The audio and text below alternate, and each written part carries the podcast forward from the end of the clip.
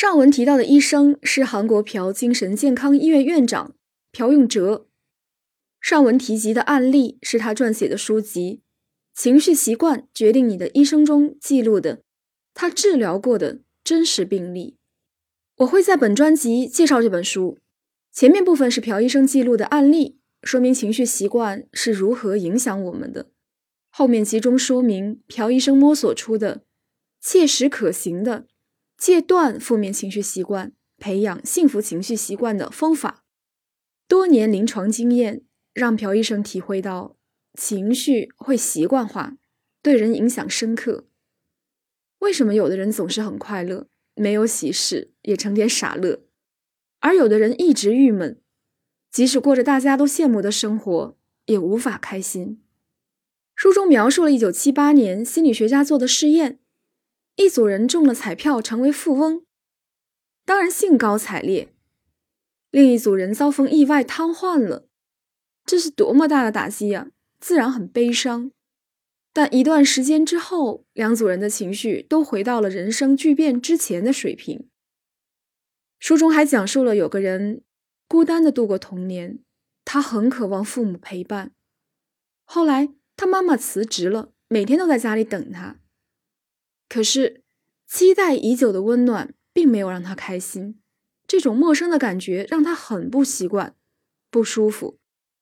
后来，他搬出去自己住了，回到了熟悉的感觉。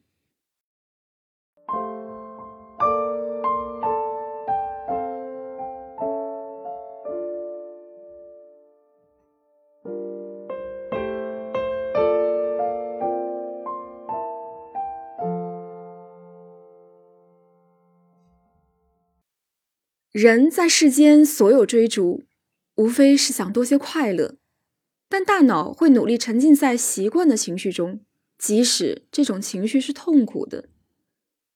因为比起新花样，大脑更喜欢熟悉的事物，尽量保持原状，不要改变。一个经常感到开心的人，开心会成为他的标准情绪；长期焦虑的人，焦虑就是他的标准情绪。虽然不同刺激下我们会出现各种情绪，但大脑会回到熟悉的情绪，就是回到标准情绪，而且习惯情绪还会不断加强。有些人快速减重后，前所未有的贪吃，觉得食物特别美味，大脑为了回到原来的体重，会增加食欲。同样，大脑会加强已习惯的情绪。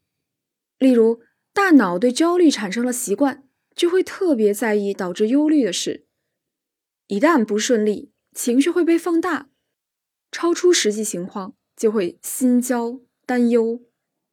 如果大脑对快乐产生习惯，就会格外关注令人愉悦的事，并强化快乐的感受。情绪习惯可怕就在于让人放弃快乐，停留在习惯的痛苦里，觉得这样安心。就像李幼珍和林女士，仿佛被诅咒过一样，总与苦恼为伴。情绪习惯控制着我们生活的方方面面，它会变形，令人难以察觉，长久的、牢牢的控制着我们。有些女孩说：“为什么我总是遇到渣男？”人会刻意寻求习惯类型的伴侣。如果习惯的伴侣就是渣男，遇到不坏的人会觉得陌生，不想接近。习惯力量强大，可能是阻力，也可以是助力。如果快乐习惯化，这样的情绪会带来巨大能量，帮我们战胜困难考验。